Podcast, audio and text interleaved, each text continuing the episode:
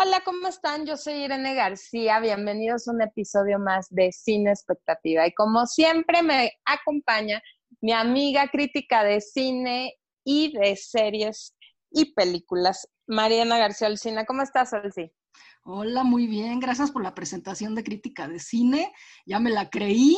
Eh, no, sí, sí. Lo tienes que presumir. Yo vi tu currículum y sí estás certificada para ser crítica de cine. Me encanta eso. Hay que cacarearlo, sí. Sí, ¿verdad? Sí, sí, sí, algo estudié, entonces sí, eh, tengo las credenciales para platicar de cine y series. Así es, así es, y por eso nos encanta comentar películas y por eso creamos Cine Expectativa. Oigan, el capítulo anterior hablamos de Polet, causó mucha polémica, todo lo que sabía Sol, sí, de verdad. Dense una vuelta por los demás episodios que están muy buenos. Y ahora, dejando atrás un poco las series y los documentales y las docuseries y demás, vamos a hablar de dos películas muy, muy buenas que tienen el tema de esposas sacrificadas y abnegadas. Cuéntanos, Sol. Y sumisas, ¿no?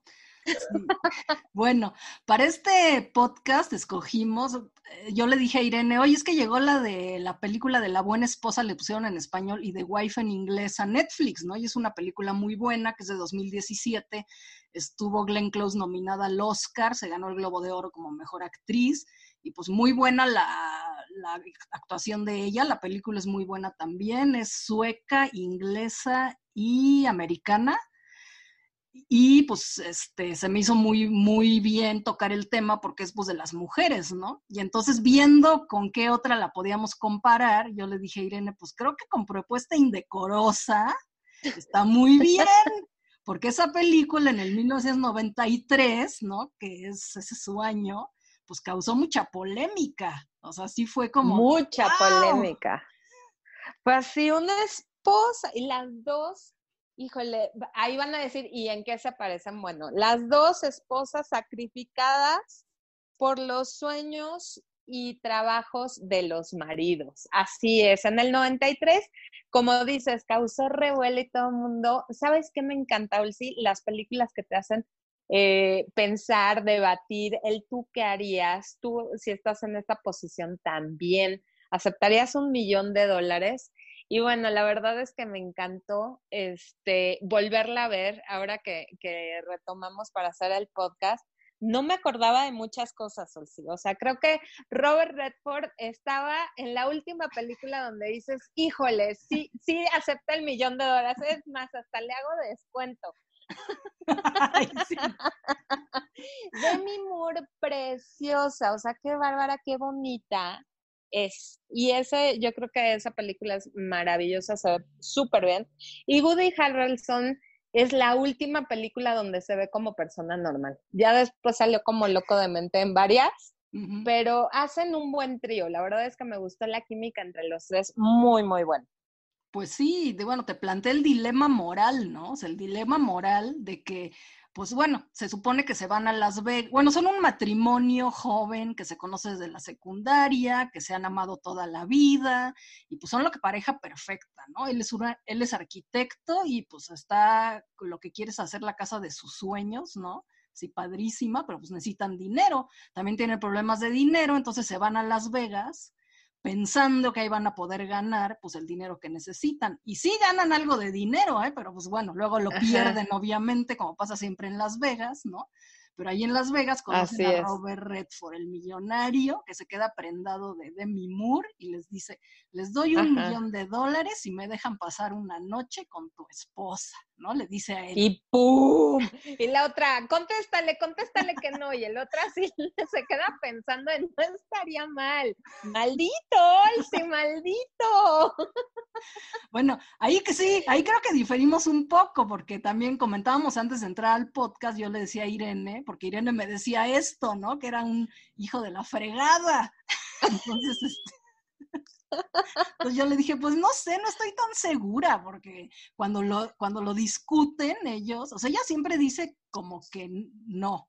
no. Y, bueno, él también dice que no, pero la que le, pero le ves la carita. Pero e, ella es la que le dice, es que yo por mí no lo haría, pero por ti sí. porque necesitamos el dinero y para que hagas tu casa, que, es lo más que quieres hacer en esta vida. Yo lo hago por ti, me sacrifico. por amor, por, amor, me sacrifico y gano el millón de dólares. Y pues bueno, ya conocemos y pues sí, se va con el Robert Redford. y la trata re mal a la pobre, ¿no? O sea, la verdad es que la pasan muy bien. y, y Demi como que dijo, ah, pues ya tenemos el milloncito, ya vamos a retomar, como esto nunca sucedió pero él no puede perdonarla, Sí, y eso me enoja, me enoja porque le echa la culpa y le recrimina y casi, casi mala mujer y demás y, hace que truene el matrimonio. Bueno, y pasa lo que también yo te comentaba antes de entrar al podcast, ¿no? Que me ha pasado con muchas películas que veo que son de hace 20 años o así, antes del Me Too y todo esto, ¿no? Llegas a ver, pues, actitudes de los hombres que eran, pues, muy normales y que ahora, la verdad, ¿no? Son así como, ¿cómo puede ser? Y cómo puede ser que en esta película no, lo normalicen, ¿no? O sea, como que casi, casi le pega, digo, no, no le pega, ¿no? Pero pues avienta cosas, ¿no? Y ¡ah! se pone como loco y le grita, creo que sí las angolotea y todo. Entonces, pues dices, sí, eso pasaba antes, ahora pues ya como que creo que lo cuidan un poco más o te lo ponen como que no es normal, ¿no?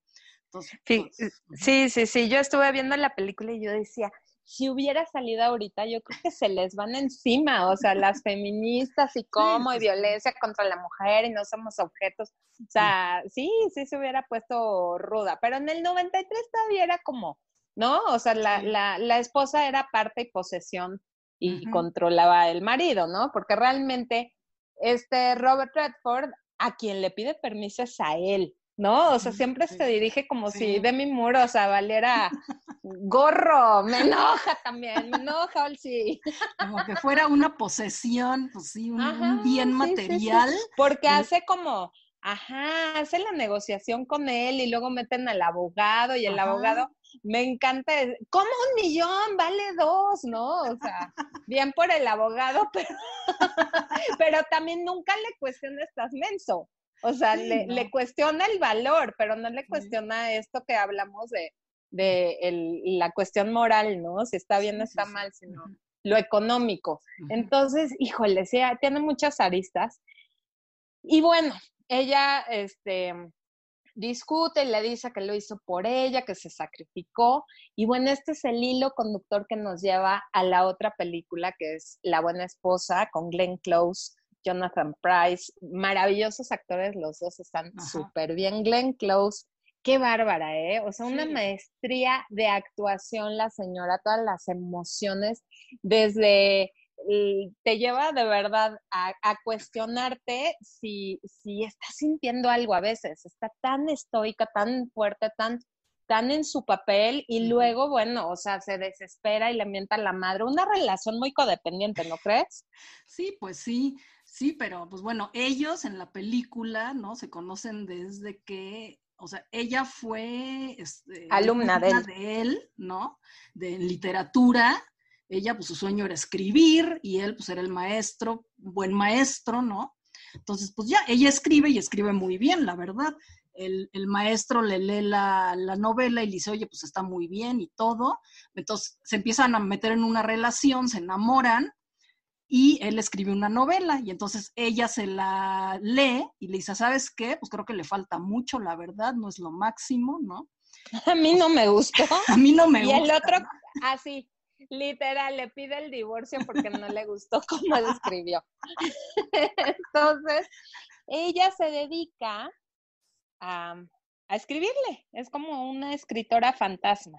Sí, Y él es el que se lleva las palmas, bueno, sale publicado el primer libro y la película comienza cuando él va a recibir el Nobel de Literatura. Entonces ahí es donde un, un biógrafo que va a escribir sobre él empieza a sospechar que realmente la genio y la que merece el premio, pues no es más que sino la buena esposa. Y ella lo niega, lo niega, lo niega, pero se lo reclama. Llega un momento en que dice, ya no puedo más, ya, o sea, te pide el divorcio, es una farsa.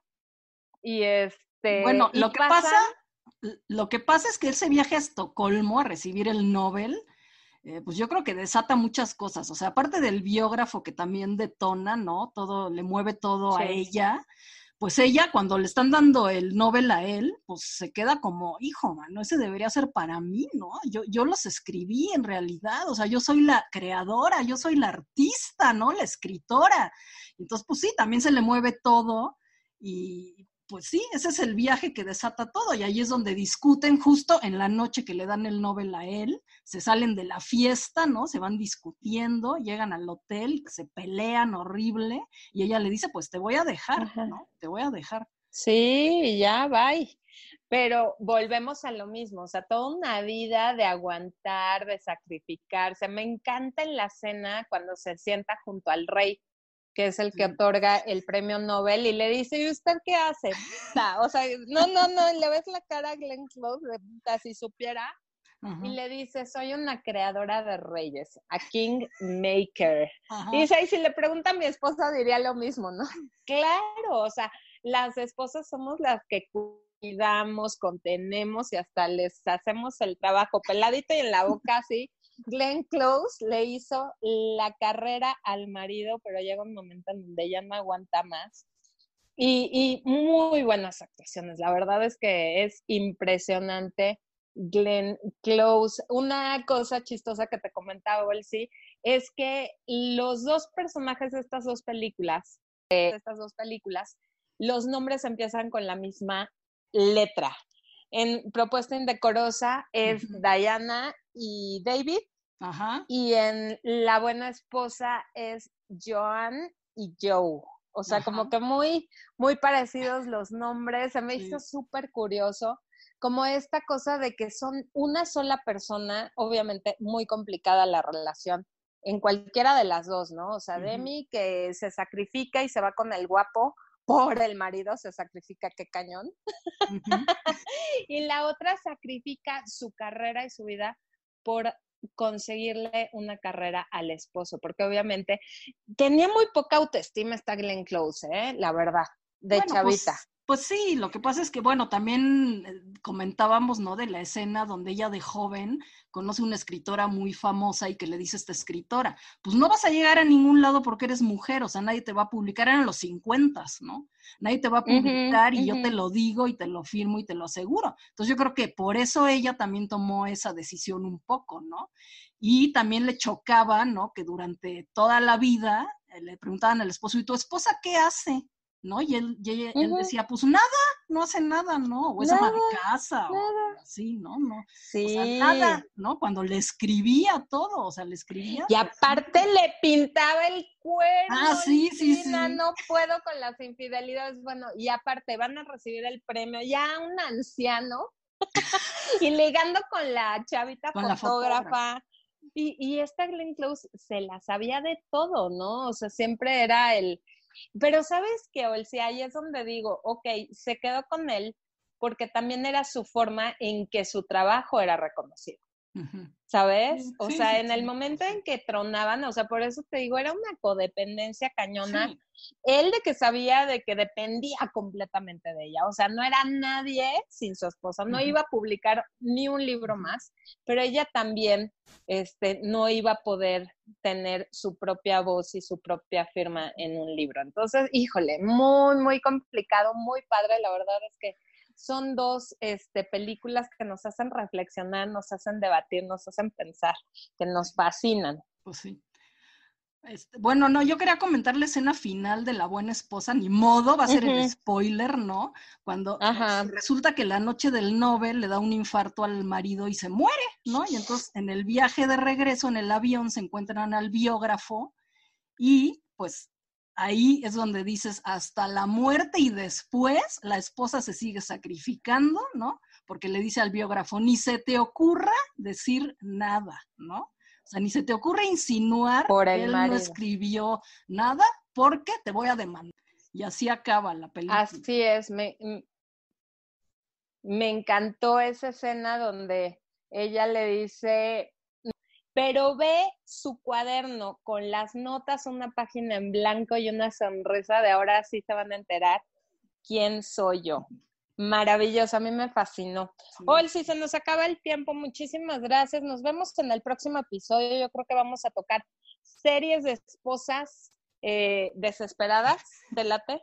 Sí, sí, sí, claro. Esa, esa, ese programa yo lo quiero desde el principio. Así es. Pues bueno, muchas gracias por escucharnos. Síganos en redes sociales. Yo soy Momichic1 y Olcina MX. Ok, bueno, pues nos vemos la próxima. Hasta luego. Bye. Gracias, bye.